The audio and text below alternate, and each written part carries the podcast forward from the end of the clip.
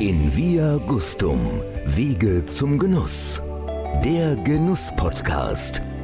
Von und mit Beate E. Wimmer.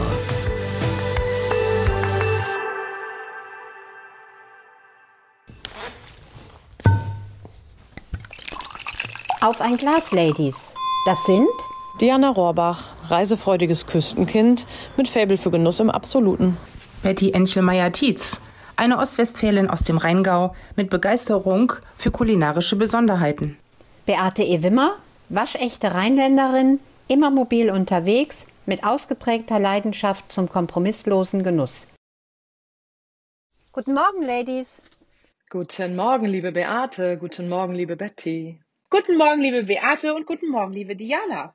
It's wine o'clock. Sowas von, absolutely. It's wine o'clock, Ladies. Ich freue mich drauf. Diana, du hast uns heute was mitgebracht. Was ja, ich habe die große Freude gehabt, kürzlich mit Caroline und Sylvain Touresson Deal zu sprechen. Und ich habe mir gedacht, für diese Ausgabe wäre das doch eine fantastische Gelegenheit, die Weine vom Schlossgut Deal zu besprechen und äh, für uns natürlich zu verkosten für die Hörer. Und das habe ich gemacht. Schlossgut Deal ist ein nahe Weingut. Die Nahe ist sozusagen für die geografische Verortung ein Nebenfluss des Rheins und mit einer besonderen Klimatik und ganz viel Gesteinsdiversität auf ganz komprimierter Fläche. Und das Schlossgut Diel ist ein ganz renommiertes Weingut, ein ganz bekanntes Weingut und mit echten, echten Winzerpersönlichkeiten, die wirklich Originale sind und echt meine ich damit bodenständig, bei sich und wirklich immer nahe an der Rebe, immer im Weinberg draußen und natürlich auch dann bei der Weinbereitung im Keller. Und ich freue mich, dass wir heute die beiden Podcasts haben. Und ja, was sagt ihr? Kennt ihr Schlossgut Deal? Ich wäre überrascht, wenn nicht, muss ich dir gestehen. Also bitte. Wer, ja, wer kennt Schlossgut Deal nicht, ja, um Gottes Willen. Also ich bin ja oft über die 61 unterwegs, wenn die B42 wieder gesperrt ist und fahre quasi da Abfahrt Rümmelsheim vorbei sehr bekanntes VDP-Weingut, Armin Diel, langjährig im Gummio natürlich federführend unterwegs. Mich freut es tatsächlich, dass wir ein Weingut von der Nahe haben, weil ich finde, die Nahe ist immer so ein Gebiet, was ein bisschen unterschätzt wird und was du schon sagtest mit dieser Bodendiversität, das haben wir eigentlich in keinem Weinanbaugebiet in Deutschland. Ja, also ich kenne Deal auch von Armin Deal her. Der hat ja auch viele Weinreisen organisiert, macht er ja heute auch noch. Ich weiß, mein Schwager und meine Schwägerin, die haben die Champagnerreisen mit ihm gemacht, waren immer hellauf begeistert. Er ist ja auch ein sehr umtriebiger Mensch. Ich glaube, der kann gar nicht zur Ruhe kommen. So habe ich Armin Diel kennengelernt. Ich finde die Nahe mit ihren knapp 4200 Hektar auch sehr beschaulich, sehr, wie du sagst, Betty, man vernachlässigt sie manchmal, ebenso wie Mittelrhein und Hessische Bergstraße. Da wird einfach gar nicht genügend drüber geredet.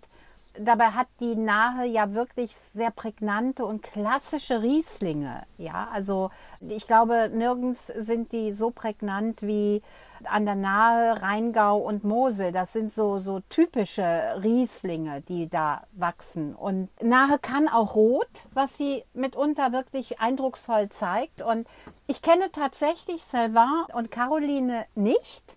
Als ich die Weine bekam von ihnen, da hat die Caroline mir eine ganz nette Karte dazu gelegt, die mich wirklich berührt hat. Sie freut sich darüber, dass wir über ihre Weine reden. Und ich glaube, Essen und Trinken ist für die beiden auch sehr wichtig. So habe ich sie jedenfalls recherchiert. Sie machen mit Cornelia Poletto Kitchen is Possible. Tolle Serie. Haben sie jetzt zwei. So, sollte man sich anschauen, ja. Also ansonsten bin ich gar nicht so der Deal-Trinker. Ich weiß nicht warum. Das kann ja noch Heute kommen. ändern wir das. Genau. Betty. Ja, also ich finde tatsächlich, wir haben ja jetzt über das Schlossgut Deal hauptsächlich über ihren Vater gesprochen, aber ich finde das ganz, ganz fantastisch. Ähm, ich habe die Caroline 2011, glaube ich, in Kopenhagen mal kennenlernen dürfen und ich finde, sie ist so, eine, so, ein, so ein Machertyp. Ich finde es toll, wie sie sich da etabliert hat, wie sie sich einen Namen gemacht hat, nicht zuletzt jetzt durch die Auszeichnung. Diana, sagst du was dazu? Das ja, finde ich toll. Ich freue ja. mich wahnsinnig für sie. Absolut, Macherin ist genau das richtige Wort. Wir haben ja hier auch den Blick hinter die Kulisse der Macher sozusagen. Und mit ihrem Jahrgang 2018, den wir heute auch im zweiten Wein verkosten werden, ist sie 2020 gekürt worden zur besten Winzerin des Jahres für das Jahr 2020 vom Falstaff. Das Falstaff ist ein renommiertes Blatt, was über Kulinarik in vordergründig natürlich über Wein berichtet und in allen Facetten. Und das ist natürlich eine sehr, sehr hohe Auszeichnung und absolut verdient, absolut verdient. Und ein renommiertes Gut haben wir ja schon gesagt. Beate, du möchtest was dazu sagen? Bitteschön. Ja, welche Weine hast du uns denn mitgebracht?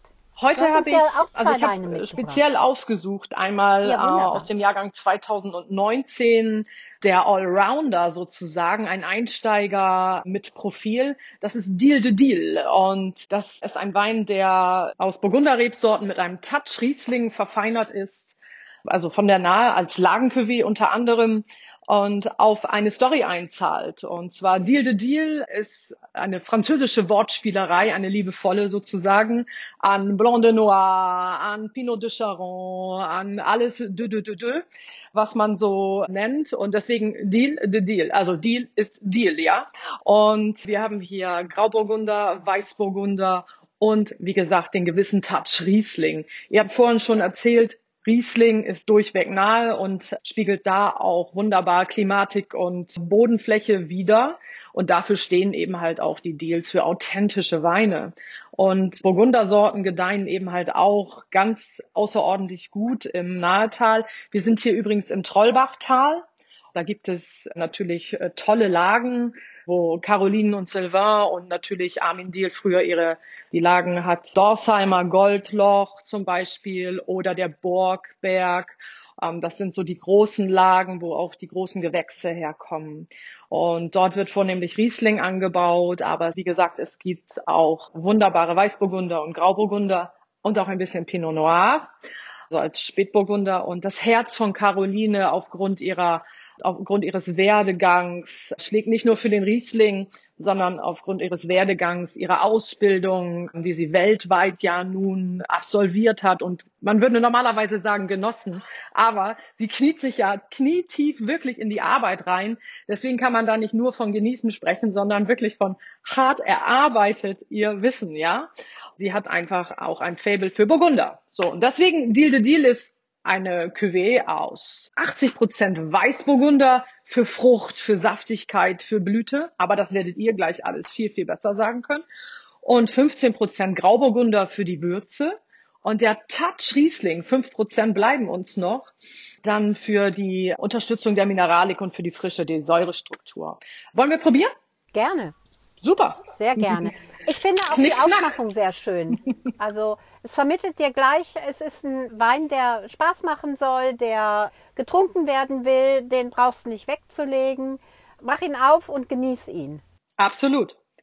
Das ist ein Wein, der für jetzigen Trinkspaß gedacht ist, ja, aber auch Potenzial hat. Ja. Here we go. Okay, Betty, willst du anfangen? Ja, sehr, es ist jetzt ein 19er, der kommt sehr eingebunden schon daher von der Fruchtstilistik. Er kommt, er kommt im Geruch leichter her. Also ich habe so ein bisschen dieses Birnige, also schon sehr dieses Primärfruchtige in der Nase. Und man riecht halt so gleich diesen Burgunder eigentlich raus, ne? Diesen Weißburgunder. Ja. Was hast du, Beate? Ja, ich habe noch so, so weiße Blüten drin und ich, ich gehe jetzt mal auf die Würzigkeit auch. Er hat so einen ganz feinen Hauch im Hintergrund von Thymian auch. So ganz fein im Hintergrund wird er begleitet von Würze wie, wie Thymian. Hat auch nicht eine kühle Stilistik, sondern er hat so eine, der hat auch keine warme Stilistik, der hat so eine ausgewogene Stilistik in der Nase. Feiner Wein, freue ich mich, ihn zu trinken jetzt. Cheers, Ladies. Cheers, Ladies. Mhm. Sorry, von mir natürlich auch Cheers, aber ich hatte gerade ein Maul voll Wein. Wow. wow. Ja, was sagt ihr?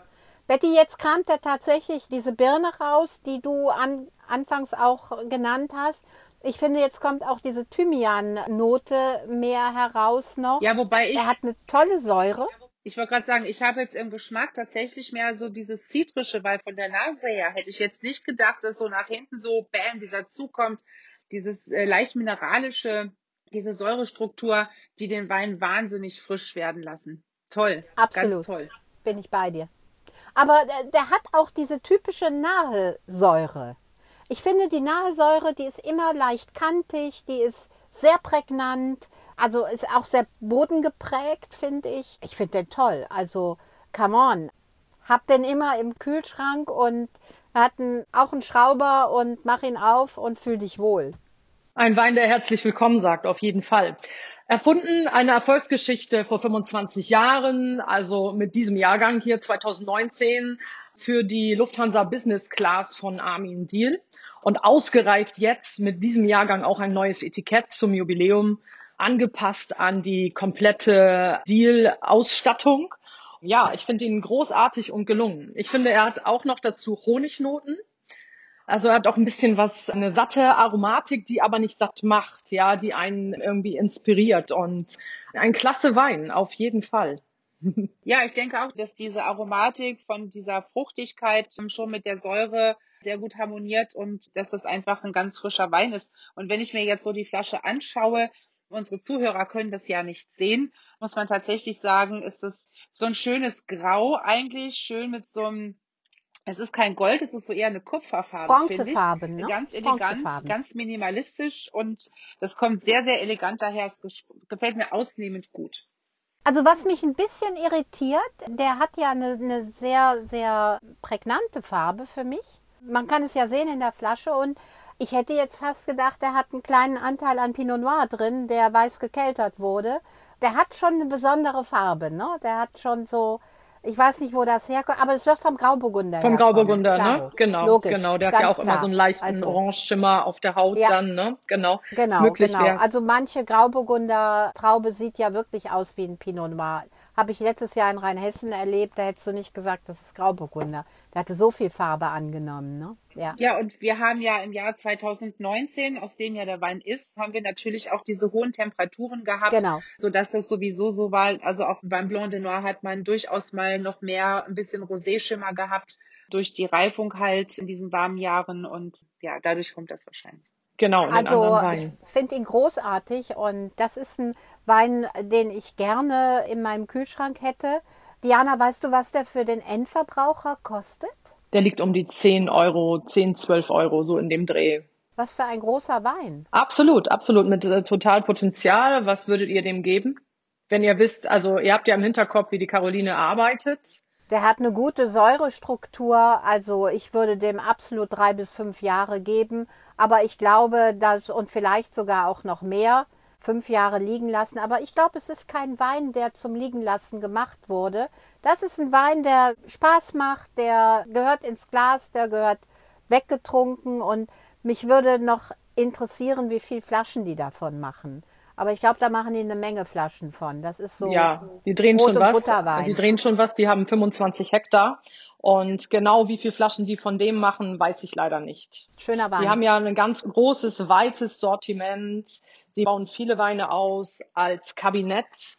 Äh, deswegen wird sie auch oft Cubby Queen genannt, sozusagen. Ach, das wusste ich. Dann nicht. haben sie natürlich viele unterschiedliche Lagen, die sie reinsortig ausbauen. Dann gibt es Lagencuvées, dann gibt es große Gewächse, dann gibt es Ortsweine, Gutsweine, alles das, was die VDP äh, Qualitätshierarchie oder Pyramide hergibt, da machen die einiges. Das ist aber wirklich auch ein Weingut, was wirklich unermüdliches Qualitätsstreben hat und wo wirklich selektiv in mehreren Durchgängen gelesen wird und also man ist immer draußen im Weingarten und ist dort am Arbeiten. Also ich würde mal so sagen, dass die Caroline eine Weinflüsterin ist. Die macht ja viel, also die hat eine tolle Ausbildung und viel, viel Erfahrung, die schon einfließen konnte. Und ihr Vater sagt ja auch, die Weine sind besser denn je seit sie die Weine macht. Und das ist ein großes, ist großes, ein großes Kompliment. Ein großes, großes Kompliment. Und Weil Armin Diel ist ja auch eine Persönlichkeit, die sehr authentisch ist, sehr, sehr auch nach vorne strebt. Also wenn der in den Raum kommt, dann wird er gesehen und da hat es manche Tochter oder mancher Sohn sicher nicht leicht neben solchen Vätern, aber wenn sie dann so besteht, wie die Caroline besteht, dann muss sie wirklich auch mehr als gut arbeiten. Absolut, absolut. Und das hat sie sich natürlich auch auf die Fahne geschrieben, aber das ist auch ihr Leben zusammen mit ihrer Familie. Sie hat drei Kinder Wow. Einen wunderbaren Mann und zusammen sind die wirklich eine Einheit, also eine lebendige Einheit, ja.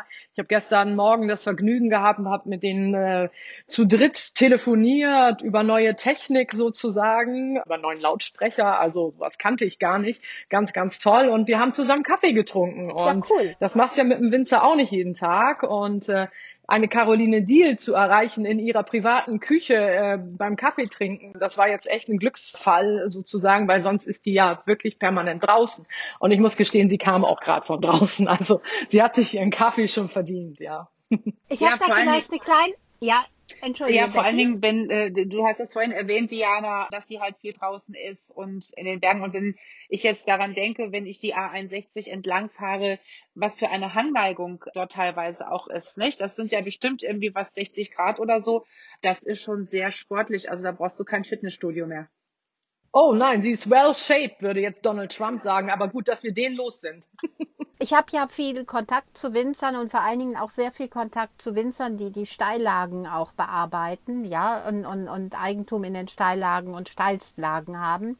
Und ich stelle immer wieder fest, wenn das ist eine Leidenschaft, die sie da entwickeln. Ne? Also, also es ist richtig viel Arbeit, das wissen wir alle aber die entwickeln schon eine Leidenschaft. Und ich habe auch eine kleine Anekdote. Ich kenne ja beide persönlich nicht, äh, sowohl Caroline als auch Sylvain. Ich werde sie jetzt in Kürze besuchen.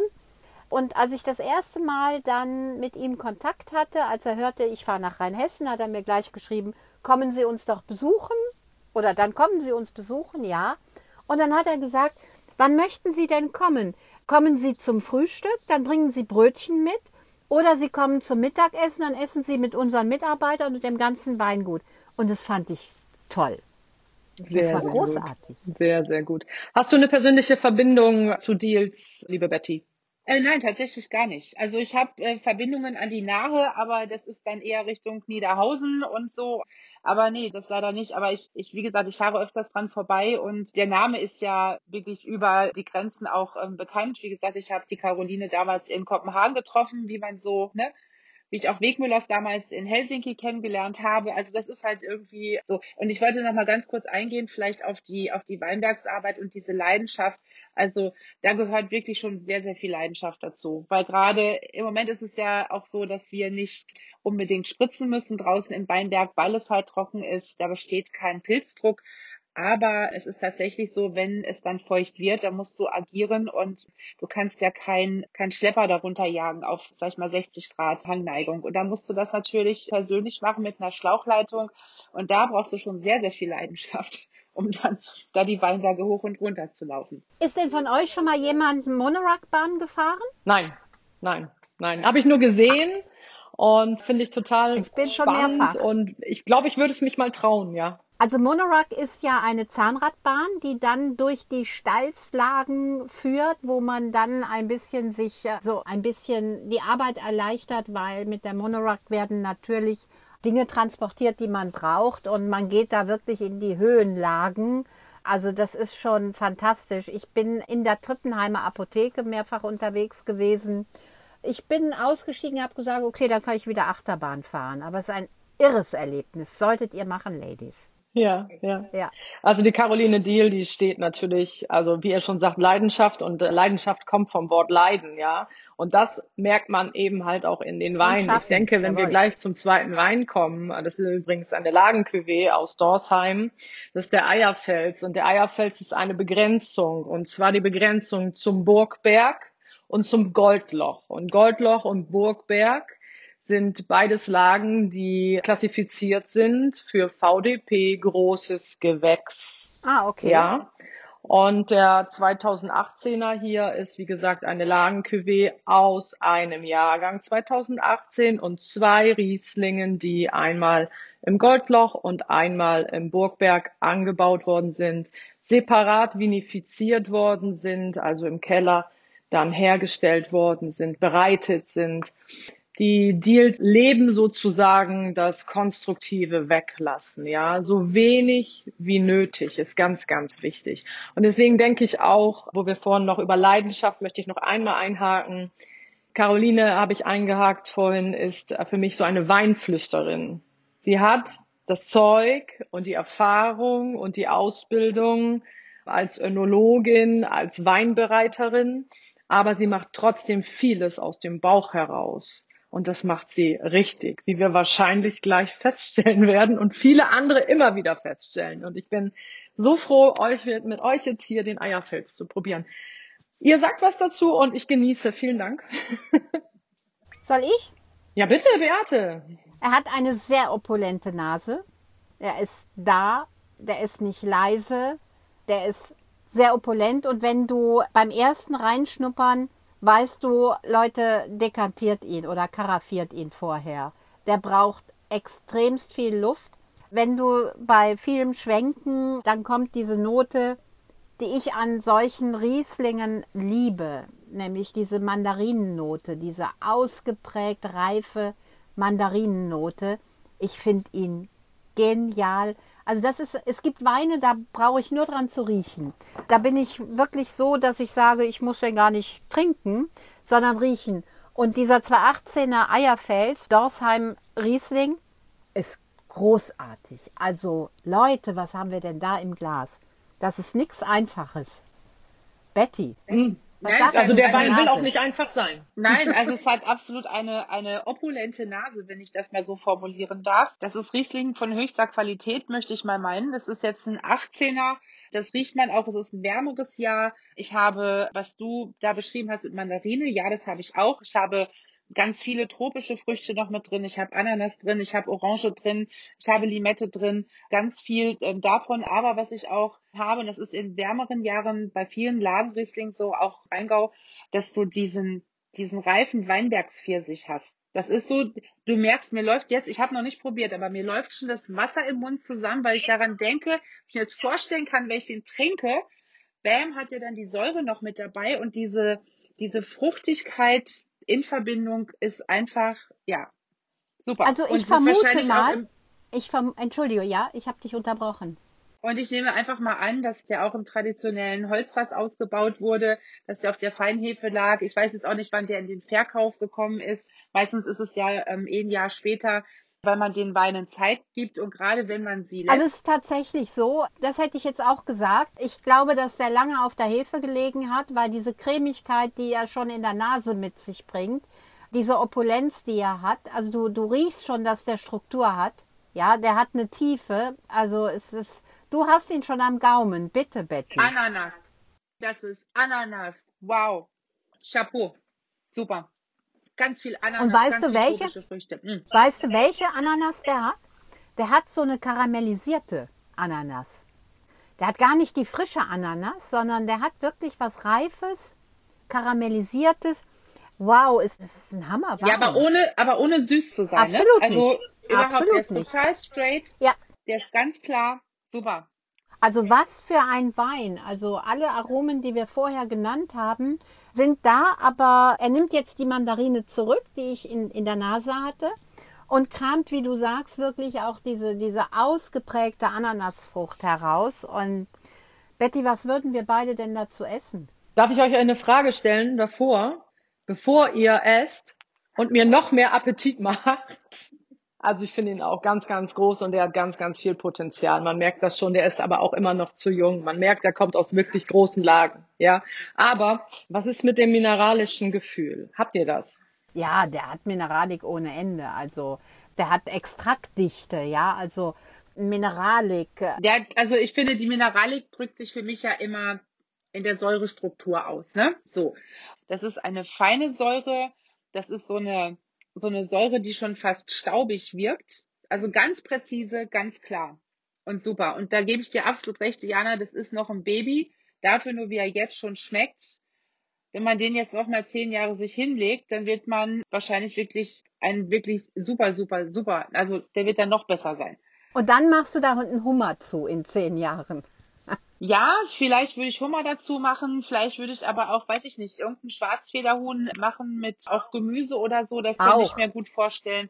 Was hältst du von einem Steinpilzrisotto? Auch sehr gut. Könnte ich mir mit viel Butter drin. Ich finde, der hat auch so was Buttriges.